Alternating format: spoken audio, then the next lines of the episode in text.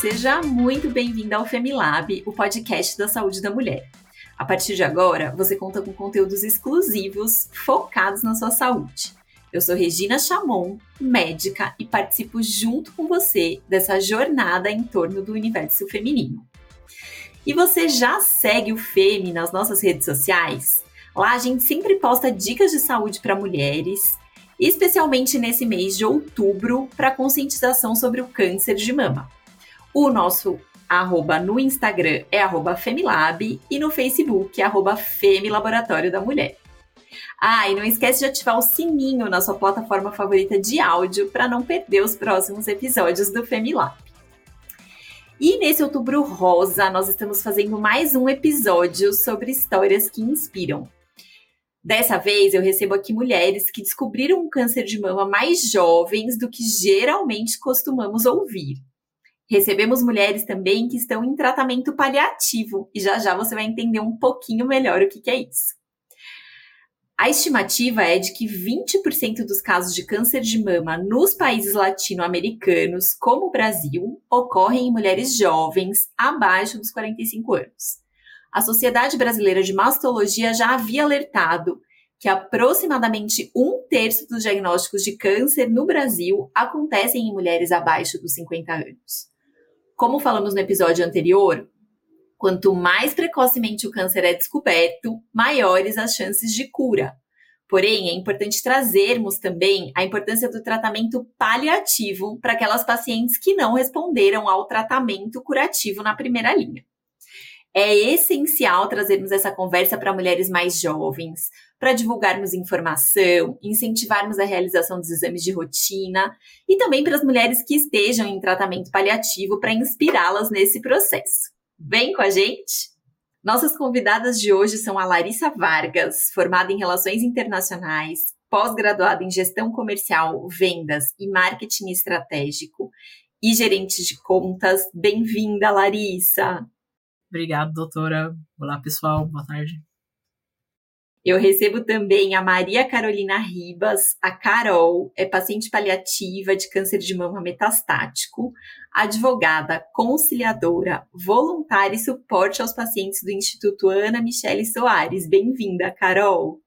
Muito obrigada, olá, boa tarde a todos. E também está aqui com a gente hoje, gente, eu tô com a sala cheia hoje, olha que delícia, a Fernanda Cristina Pires da Silva, que é professora da Prefeitura de São Paulo e também é voluntária do Instituto Ana Michele Soares e também do Instituto Amor Rosa e Oncoguia. Bem-vinda, Fernanda. Boa tarde, muito obrigada pelo convite. Bom, meninas, é um prazer receber você aqui, vocês todas aqui no Femilab, para a gente falar sobre o diagnóstico de câncer de mama em mulheres mais jovens. E eu queria começar pedindo para vocês contarem um pouquinho a história de vocês com o câncer de mama. Então, eu queria saber quantos anos vocês tinham quando receberam o diagnóstico, como é que foi receber esse diagnóstico cedo? Quem quer começar, gente? Ah, eu começo. Vamos lá. Bora, Larissa. Por ordem. Então. ah, então tá. Quantos anos eu tinha quando eu descobri? 32 anos. Tinha acabado de fazer 32 anos. Um mês depois, exatos um mês depois. É, um presente excelente de receber. É, fiquei bem assustada. Foi, Larissa? Ah, me conta. Então, é, a história é, é, todo mês de julho de todos os anos eu faço meus exames periódicos. Então, vou ginecologista, hum. bonitinho. E aí, ela sempre pediu a ultrassom, né, da mama. E eu, eu adoro minha ginecologista, ela vira e fala assim, ah, então, tem uma autorização, uma alterada aqui no seu exame, vou mandar você para o mastologista. Eu falei assim, hum, sim, gente, está acontecendo. Então aí você já dá um clique na sua cabeça, né? E o meu problema disso tudo é que eu ia no Google pesquisar.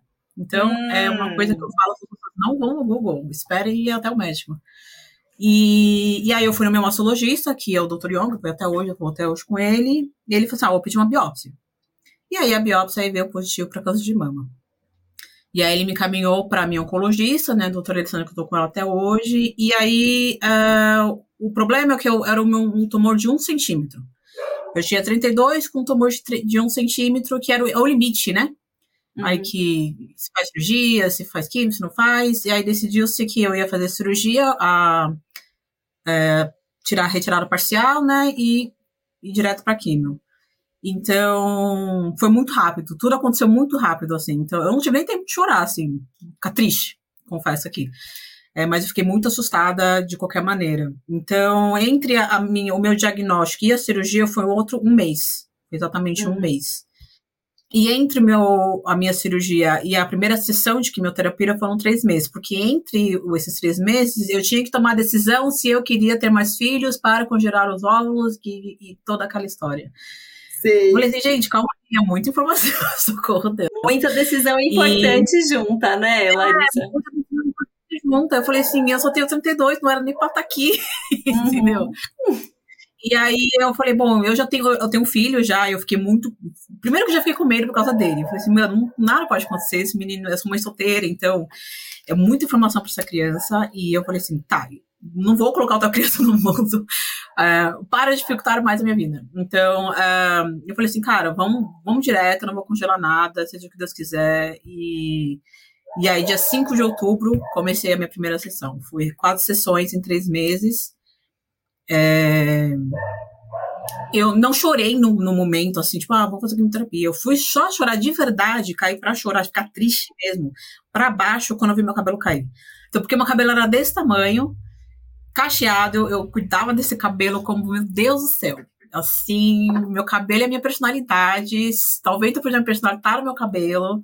E aí foi quando caiu, eu chorei. Aí eu falei, esquece. Eu não tenho controle sobre isso. É, essa doença pode, pode me levar, ainda bem que não, graças a Deus.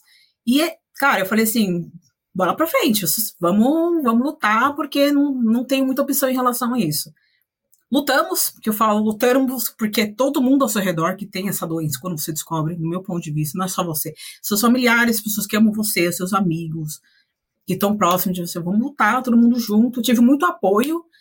E aí, quando fiz 5 de dezembro, minha última sessão, fiz os exames, né? Um, acho que dia 20 de dezembro, o meu presente de Natal favorito foi, tipo, ó, tá sucesso aqui, não tem nada nos seus exames, mas vamos fazer a radioterapia aí para a, a certeza, né, que isso não, não retorna. E aí, só em fevereiro que eu fiz minhas 20 sessões, que eu não gostei, porque era todo dia, no verão brasileiro, não podia tomar sol, é, com máscara toda hora, e eu falei, ah, tá bom, bora lá, todo dia, sessões de radioterapia. E, cara, em março de 2019 foi quando tudo realmente se encerrou, assim, o tratamento mais pesado, e aí eu comecei com os remédios que eu estou até hoje. Mas desde então eu falo, ó, nada que você me falar, se você quiser me derrubar, você não vai conseguir, porque já passei por muita coisa. Então, aqui é casca grossa. É, o que eu é falo. isso aí, Larissa. E é isso, né? E acho que cada história é uma história. É, eu vejo em comum, atendendo pacientes que passam pela história do câncer de mama, e até o nosso episódio anterior aqui do Femilab, essa questão do cabelo. Parece que é um momento onde as pessoas é, enxergam por fora o que está acontecendo, né, no corpo, porque às vezes a doença não dá sintoma, você não sente nada, parece que não está acontecendo nada, mas de repente o cabelo cai e parece que a realidade fica é, um pouco mais é. mais próxima, né? Queria saber da Fernanda se para você foi assim também, Fernanda, como é que foi seu diagnóstico? É, assim, eu descobri o meu diagnóstico em outubro de 2016. E foi, eu tava, eu já, sou, já era funcionária da prefeitura e estava acessando o meu segundo cargo. E aí eles pediram, né, um, alguns exames. E aí veio na mamografia a alteração. Que no idade você tinha, Fernanda? Tinha 40 anos. Uhum. Tinha. No primeiro momento é como se abrisse um buraco no chão e você vai caindo, vai caindo e não sabe, parece um buraco sem fim. Mas e aí veio o pacote completo, mastectomia, quimioterapia, radioterapia. E aí quando a Larissa fala da queda do cabelo, é algo muito importante, porque é como se você estivesse perdendo a sua identidade. Você não se reconhece. E isso não é legal, né? Você não se reconhecer enquanto pessoa, enquanto mulher, e aí você fala assim: é, agora começou é o tratamento que está fazendo efeito. É difícil isso, você chora, porque assim, eu chorei. Era difícil encontrar cabelo no travesseiro, na pia. E, e eu, como eu não tinha noção, eu achava que era assim, que o cabelo ia cair aos poucos. Mas hum. não foi. começou a cair de uma vez, assim, começou a cair numa sexta-feira. Aí eu falei assim: ah, vou esperar e depois eu vou e corto. Aí quando foi no sábado, tinha, caía de tufos. Aí eu peguei, não, vou colocar um lenço. Quando eu amarrei o lenço, o, aí pronto, parece que o cabelo veio todo no lenço. Mas foi difícil. Foi uma fase muito difícil a queda do cabelo. Mas aí depois eu fui superando. Quer dizer, eu já passei pela, pela careca por duas vezes. Né? Tá. Eu passei em 2017 e depois em 2019. A segunda que já a foi mais voltou, é isso? Ah, Sim, foi mais tranquilo? Em 2000, foi. Em 2019, ela voltou. Foi o, quando deu metástase no pulmão e óssea. E aí o... Ela sabia né, o que, que era o, o tratamento do câncer. Era, não era mais algo novo. Foi mais tranquilo. Então, eu esperei a, a queda de cabelo. E aí, depois, eu assumi a careca Hum. Não, não usei, não conseguia o lenço, me incomodava pelo fato de esquentar a minha cabeça. Uhum. Então eu não usava o lenço. E eu usava chapéu para proteger. Sim. Mas aí foi muito mais tranquilo. Eu assumi a careca sem ficar preocupada, vai cair, como que eu vou ficar? Mesmo eu sabendo que assim, aquela coisa, né, você não se reconhecer, mas aos poucos você vai se encontrando dentro dessa nova normalidade da sua vida. Sim. Fernanda, e hoje você está em tratamento? Sim, hoje eu ainda eu continuo fazendo quimioterapia a cada 21 dias. Eu estou num protocolo novo porque eu tive metástase cerebral este ano. Então eu estou fazendo o inherto. Eu estou na terceira sessão. E essa medicação, como eu faço o tratamento pelo SUS, foi necessário eu fazer a judicialização porque no SUS ele ainda não está disponível, ele só está disponível no sistema privado. Sim. E, gente, vocês provavelmente não estão vendo a gente por vídeo, estão ouvindo áudio, mas às vezes a gente ouve essa palavra, né? Cuidados paliativos, metástase. E a gente fica com a sensação que é uma pessoa que está muito ruim, muito debilitada. E vendo a Fernanda e a Carol, que já vai contar a história dela pra gente, são mulheres como a gente, assim, né? Estão aí cabeludas, cheias de vida, cheias de energia. A gente sabe, claro, que tem momentos do tratamento em que muitos sintomas aparecem, né? Mas eu acho que o fato, e o que eu queria trazer aqui um pouco hoje, queria que a Carol falasse um pouco sobre isso, o fato de ter uma doença com metástase ou de receber esse. É, esse diagnóstico de que o seu câncer é paliativo, isso não quer dizer que a gente chegou no fim da linha. Muito pelo contrário, né? Então, Carol, conta um pouquinho pra gente como é que, como é que você tá, como é que foi, conta a sua história. Gente, a minha história é um pouquinho diferente da das meninas, né?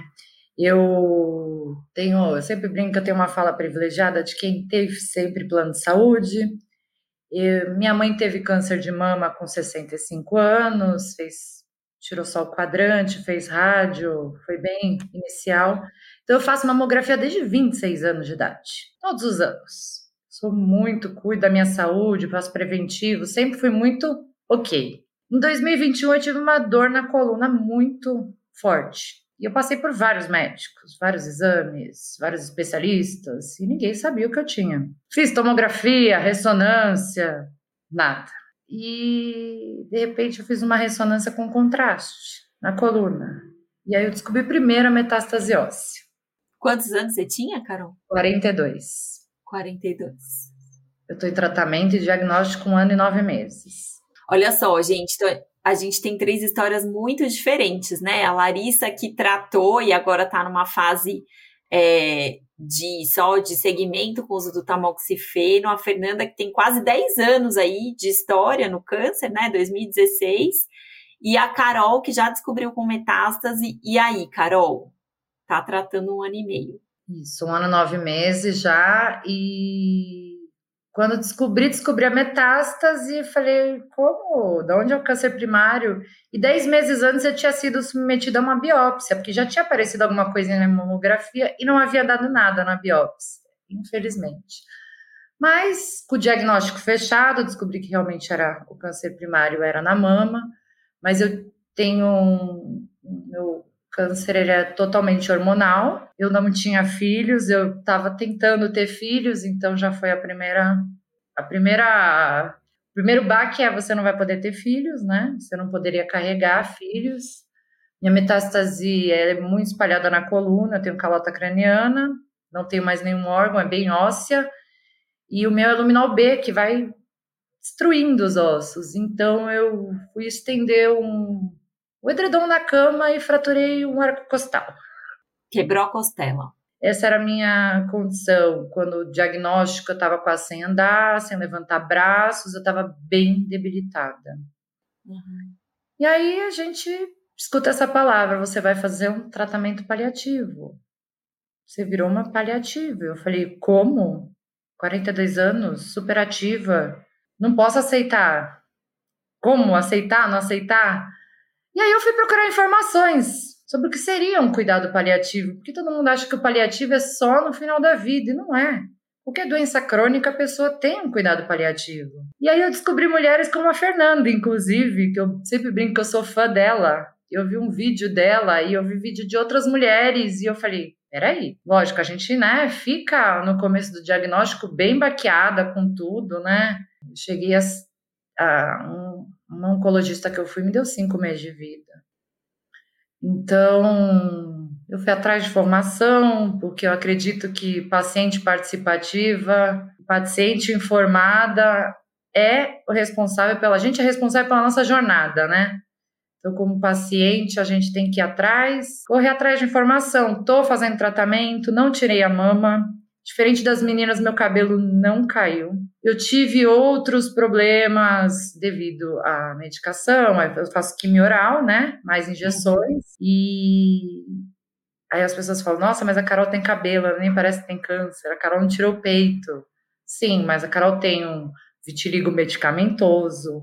A Carol teve vaginismo. Uhum. Então, mas que graças a Carol ser uma paciente informada, ela corre atrás e tenta resolver os perrengues oncológicos. É isso, gente. Acho que é, é isso, é correr atrás e fazer o que está nas possibilidades, né? A gente assumir responsabilidade por aquilo que a gente pode. Nem tudo é possível fazer, né? Mas eu queria aproveitar isso que você falou, Carol, e queria saber, assim, de vocês três, se depois do diagnóstico e nessa jornada toda aí que vocês vêm vivendo, se vocês mudaram algum hábito, se mudou alguma coisa no dia a dia que vocês acharam que foi algo que tornou esse momento mais leve, que permitiu que vocês se sentissem melhor ao longo do tratamento. Então, como é que ficou assim o estilo de vida de vocês? Ah, para mim, quando eu estava no tratamento, eu não parei de trabalhar. Vou confessar aqui, eu não, não cheguei a entrar no, no NSS. Eu, cara, eu me recusei. Eu falei, não vou parar, porque isso vai tomar de conta da minha cabeça. Eu tenho total certeza disso. Então, eu continuei trabalhando. Eu não trabalhava muito, né? Tipo, ah, meu Deus, workaholic, mas não parei de trabalhar, senão isso toma conta né, do seu psicológico, querendo ou não, né?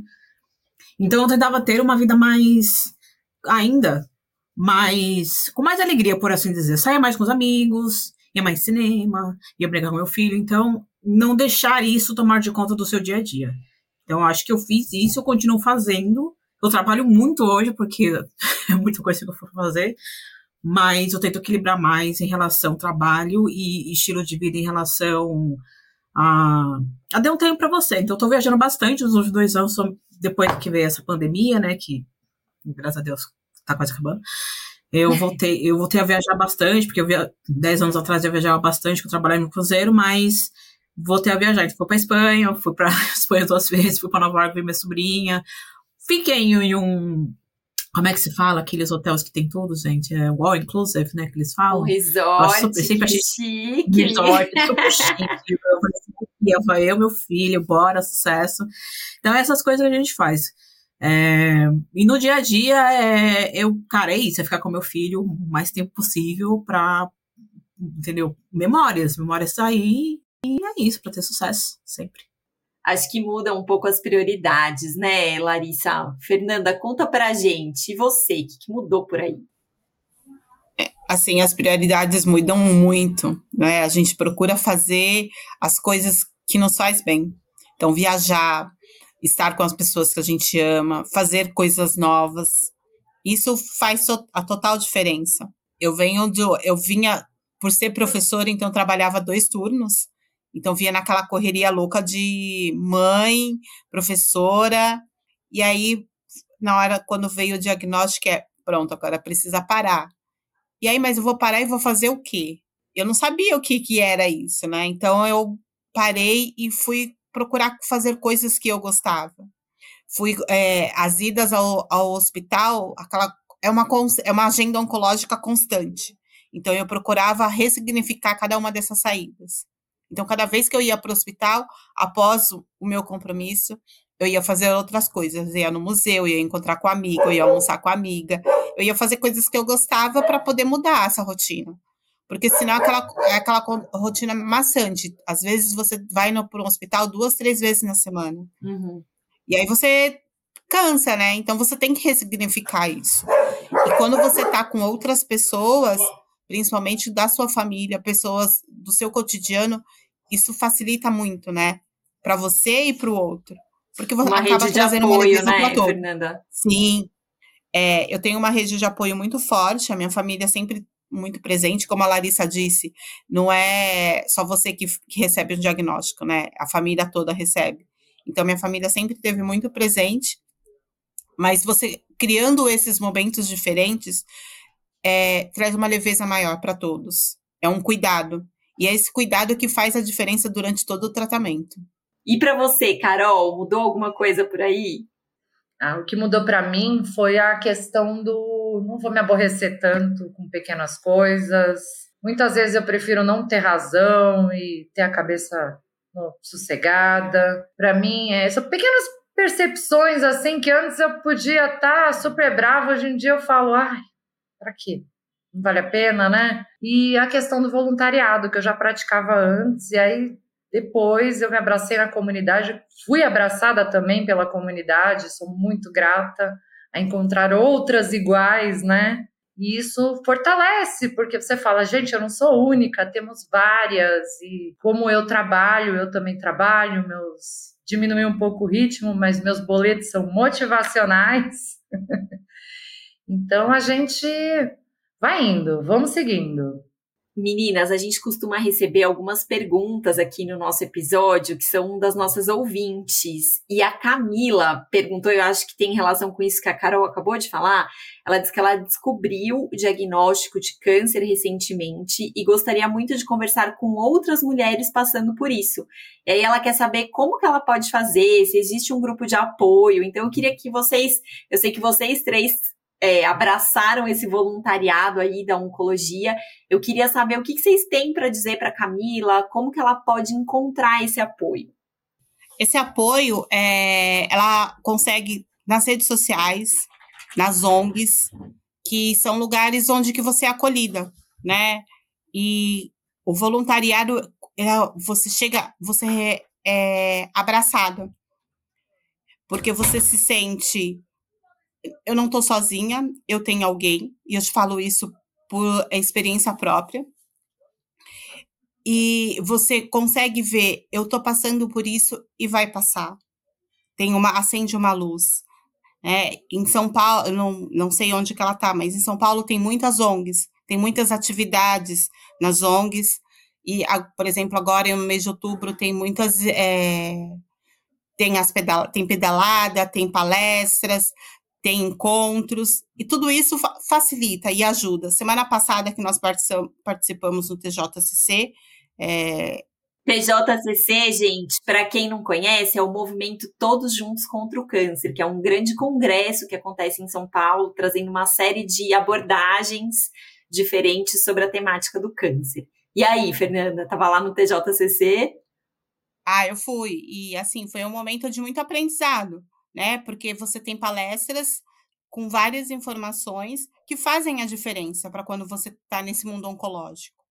Porque é, você, enquanto paciente, quanto mais você for buscar informações, vai facilitar, vai se tornar você um paciente protagonista.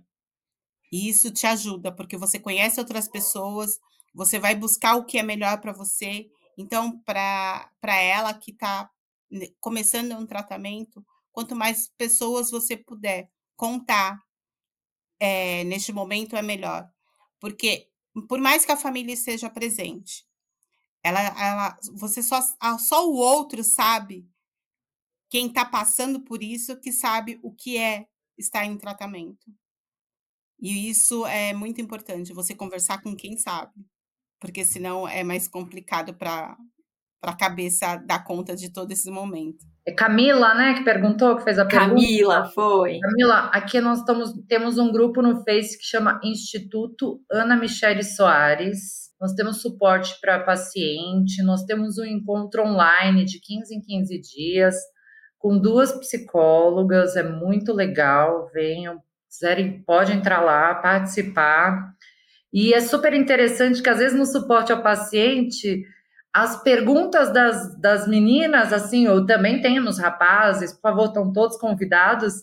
É, as psicólogas ficam assim, quem sabe mesmo são as pacientes, a gente brinca, os maiores é, entendedores, né? Entenderão, a gente fala.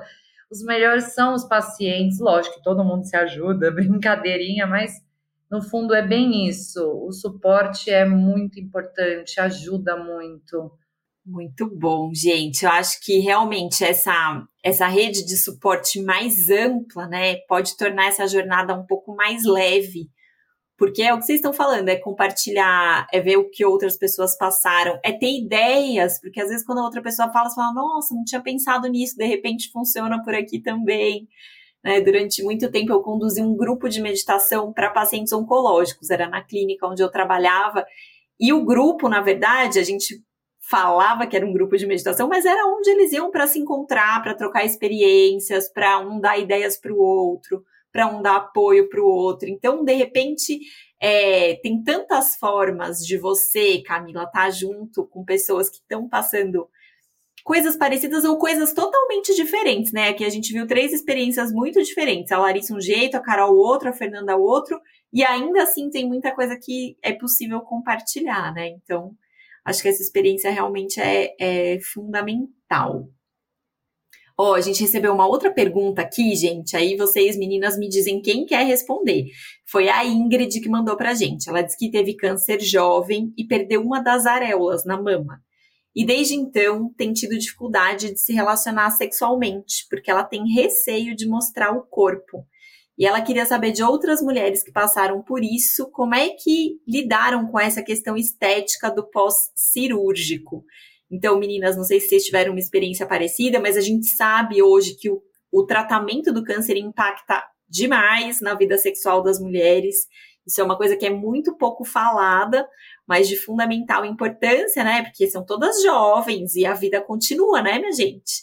Então eu queria saber se vocês passaram por algo parecido e o que, que vocês podem contar aí para Ingrid sobre isso. Vai, Larissa. Não, na minha experiência, eu penso assim de maneira. É, é uma cicatriz que ninguém gosta de olhar. Ponto. Ninguém gosta de cicatriz, não importa a parte do corpo, ninguém gosta de olhar para cicatriz, porque a cicatriz vem perguntas. E perguntas vem histórias que talvez você não queira compartilhar, por ser muito dolorido, doloroso, essas coisas. E, é, e tá tudo bem. Você não é obrigado a contar essa história para pessoas aleatórias. E eu, na minha experiência, depois que eu acabei minha quimioterapia, gente, minha vida sexual veio de um modo bizarro. Eu falei assim: socorro Deus, o que, que eu faço? e na mesma, na mesma época, eu conheci uma pessoa. Então, eu já antecipadamente já falei, ó, aconteceu isso ano passado e eu tenho isso, tudo bem para você? Porque se não tiver tudo bem para você, cada um segue a sua vida e tá tudo bem.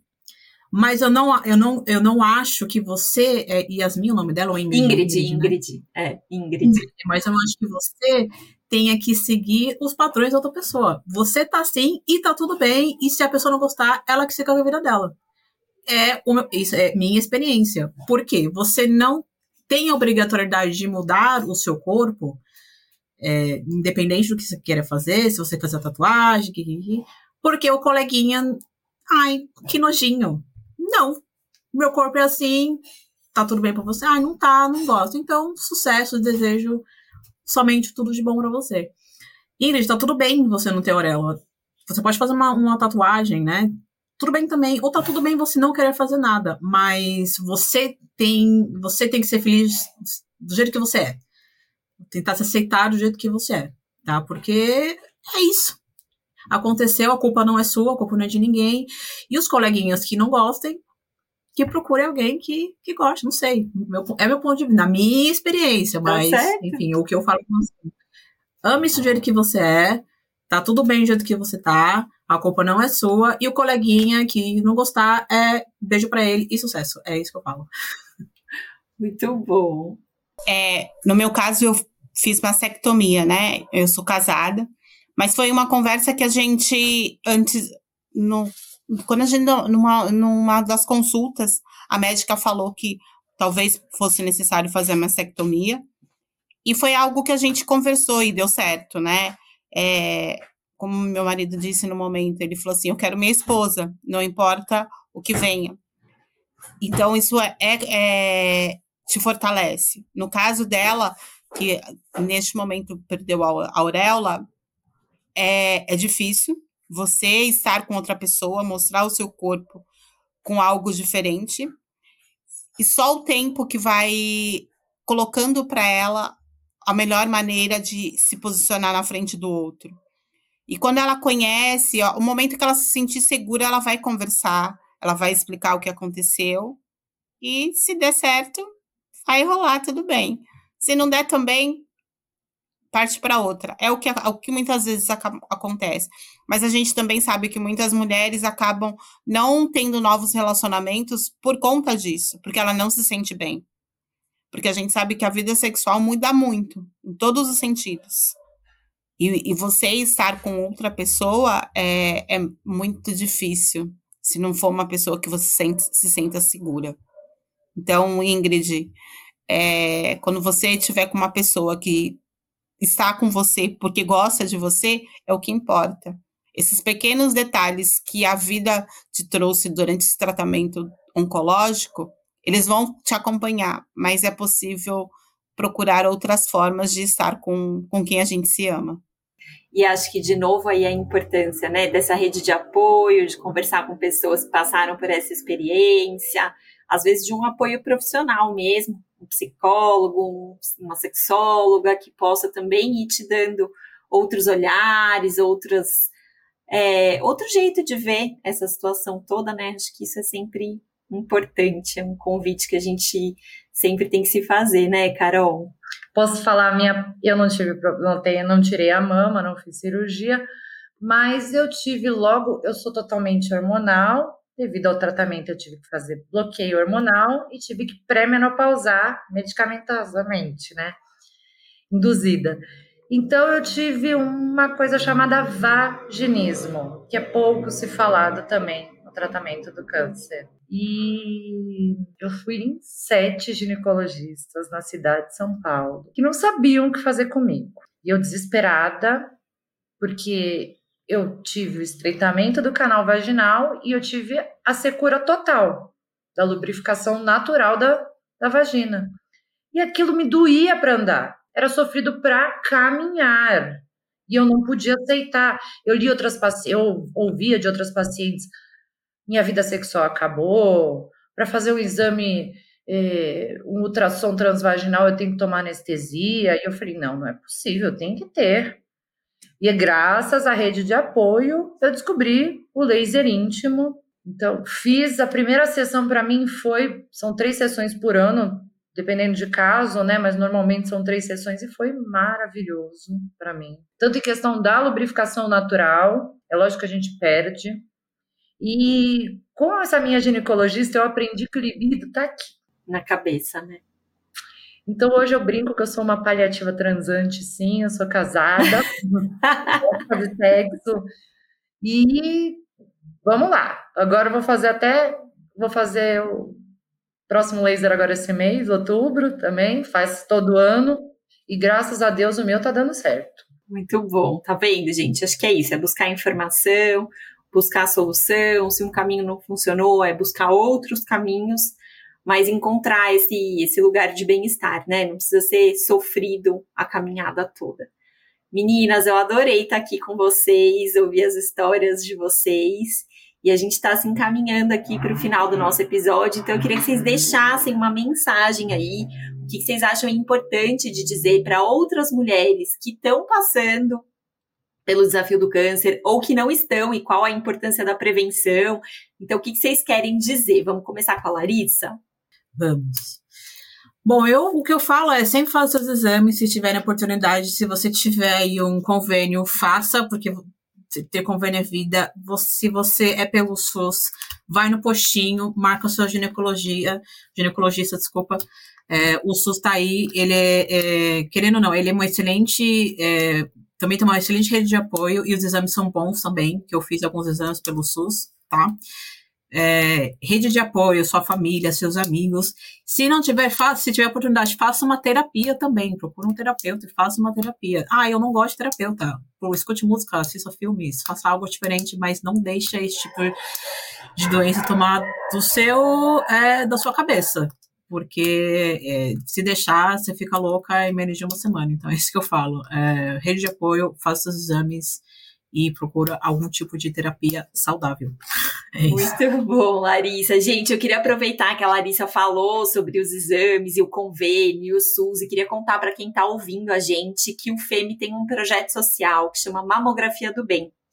Todas as mulheres que vêm ao FEME ao longo do ano, não é só em outubro, é no ano todo, para fazer qualquer exame, pode pedir na recepção da unidade um voucher e doar uma mamografia para uma mulher que não tenha acesso ao exame ou que de repente está na fila de espera para fazer o exame pelo SUS.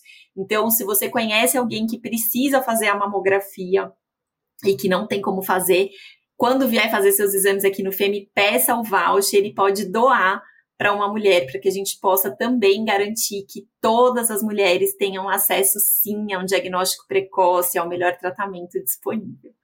E aproveitando, então, que eu falei tudo isso, queria passar a palavra para a Fernanda. O que, que você deixa aí de mensagem, Fernanda? Primeiro, parabéns pelo projeto, que é muito importante isso, porque a gente sabe que muitas mulheres não têm acesso. É, e outras que às vezes deixam, vou deixando para depois. Não deixa para depois, não. O se cuidar é agora, o importante é agora. É, quando você se cuida agora, se de repente encontrar alguma coisa, vai ser no início. Então, o autocuidado é tudo. Então, vai ao médico, faça seus exames, é, se cuide. É aquela coisa, não é quem procura acha. Você pode achar sim, mas você também vai se cuidar. O que é importante é isso, estar sendo cuidada, seja na rede pública ou na rede privada. Em algum lugar você precisa estar sempre sendo cuidada. Obrigada, Fernanda. E a Carol? O recadinho é para as pessoas que também procurem também a rede de apoio, informações seguras também. A gente sempre passa indicação do Oncoguia, que tem sempre informações super seguras sobre câncer. A gente diz que informação empodera. Então, vão atrás de informações. E a gente fala também se toquem. Visualizou alguma coisa que está estranha lá, vai no médico. Não deixa.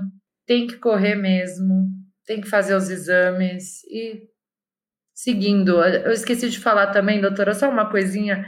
Eu sou muito fã da medicina integrativa. Eu, depois do meu diagnóstico, eu passei a adquirir é a acupuntura, é a meditação, é a respiração. Isso faz um bem também para a gente, é tão bom. Então procurem também a medicina integrativa, gente, e a religiosidade, seja qual for sua espiritualidade, sua religião, mas procura, porque até rezar fortalece nosso cérebro, gente. Muito bom, Carol, é isso aí. Gente, ó, acho que ao longo desse mês de outubro a gente recebeu mulheres com histórias muito diferentes aqui no Femilab e o que eu ouvi de todas elas é sobre a importância da gente sim se olhar, da gente tem uma vida corrida, tem uma vida atribulada, mas é a gente que vive essa vida. Então, se a gente não está olhando para a gente, ninguém vai olhar. Né? Então, acho que fica o nosso convite aqui no FEME para que você, mulher, possa ter esses momentos de pausa, de se olhar, de se cuidar, de deixar os seus exames em dia. A gente sabe que o mês de outubro é um mês onde se fala muito sobre isso, mas todo mês do ano é mês, né, da gente colocar os nossos exames em dia. E mais do que isso, o que de fato faz com que a gente possa ter uma vida boa, acho que a Fernanda falou um pouquinho, é o nosso cuidado diário. São as ações que a gente escolhe no nosso dia a dia, o que a gente escolhe colocar no nosso prato, como a gente escolhe movimentar nosso corpo, como a gente escolhe lidar com os conflitos que aparecem. É tudo isso que somado faz com que a gente tenha uma vida com mais bem-estar, né? Pode prevenir o câncer ou pode fazer com que a gente passe por ele de uma maneira um pouco mais leve, com menos sintoma. E lembrando sempre aqui sobre rede de apoio, e o meu desejo é que esse podcast possa ser também parte da sua rede de apoio, você que está ouvindo a gente aí hoje. Eu queria agradecer demais. É, queria também aproveitar esse final do episódio para agradecer os comentários dos episódios anteriores. Tem uma turma aí comentando. A Robin comentou do episódio sobre aleitamento materno que achou muito bom, que o tema foi super importante e pouco abordado, que ela ama o Femilab. Obrigada, Robin. A Aline comentou no episódio sobre relacionamentos modernos que amou demais esse episódio. A gente fica muito feliz com a devolutiva de vocês. E se você gostou dos nossos conteúdos, se você conhece uma mulher que está passando pelo tratamento e que precisa ouvir, ou se você conhece uma mulher que precisa ser sensibilizada a fazer seus exames, compartilha esse conteúdo e deixa aqui o seu comentário para a gente. Você também pode nos mandar sugestões, dúvidas para os próximos episódios do Femilab através do nosso e-mail, que é o femilab@laboratoriodamulher.com.br. Muito obrigada, meninas. Muito obrigada você aí que está ouvindo a gente pela sua participação. E até o próximo episódio do Femilab, o podcast da saúde da mulher.